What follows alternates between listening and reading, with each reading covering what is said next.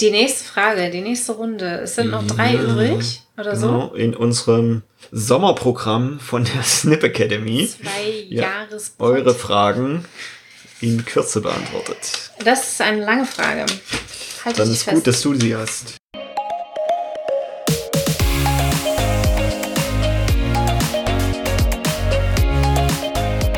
Hatte ich die nicht gerade schon? Das ist ja unfair. Clever gemacht. Ich arbeite jetzt seit zwei Monaten als Scrum Master und merke, es gibt noch einiges zu lernen. Ihr bringt ja schon sehr viel Erfahrung mit. Was ist euer persönlicher Rat oder Tipp an mich oder an Menschen, die ebenfalls noch am Beginn ihrer agilen Reise stehen?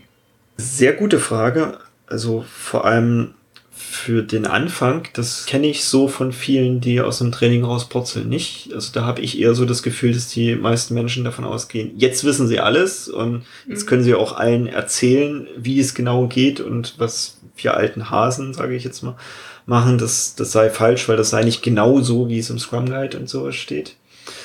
Und wo ich dann das Gefühl habe, das brauchen wir so sechs Monate, bis dann die Erleuchtung kommt mit, ah, in der Praxis sehen ein paar Sachen dann doch nochmal Mhm. anders aus und dann, dann führen wir die, die richtig interessanten Gespräche.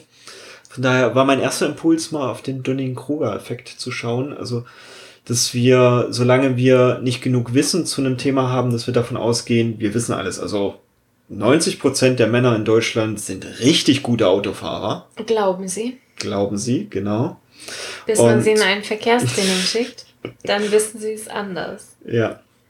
Und von daher ist auch meine Reise in der Agilität immer davon begleitet, dass ich selbst jetzt nach Jahren sage, oh, ich stehe immer noch am Anfang, weil ich dann immer mehr sehe, was da noch so ist. Themen, die noch damit Und zusammenhängen. ja. daher ist mein wichtigster Tipp dieses bleib neugierig. Also so wie wir auch drauf gekommen sind, als ich anfing mit, lass mal die Teamphasen genauer angucken. Mhm.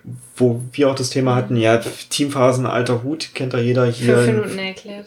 Genau, und wo Alter, ich dann meinte, wo ich dann meinte, ja schon, also den, den Überblick habe ich verstanden. Das ist, welche Phasen es da gibt. Also ich referenziere die Folge dann auch nochmal dazu.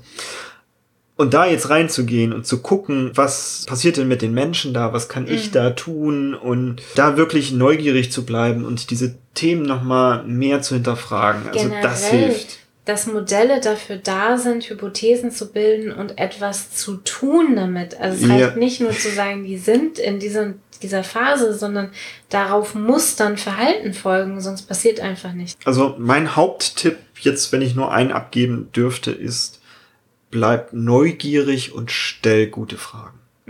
Für mich wäre mein Haupttipp, such dir eine Community, wo du Fragen stellen kannst.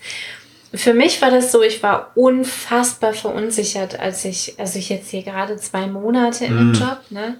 Als ich zwei Monate in diesem Job war, ich war unfassbar verunsichert, weil es um so viele Dinge gibt. Es geht darum, mein Mandat zu festigen, dass ich, wo ich ja selber nachdenke, mit zwei Monaten, oh Gott, dieses Mandat, das kann ich noch gar nicht ausfüllen, weil ich Mhm. weiß ja noch nichts. Also so ein bisschen Imposter-Phänomen mäßig, ne? so ein bisschen Gegenteil Ja. vom Dunning-Krüger-Effekt.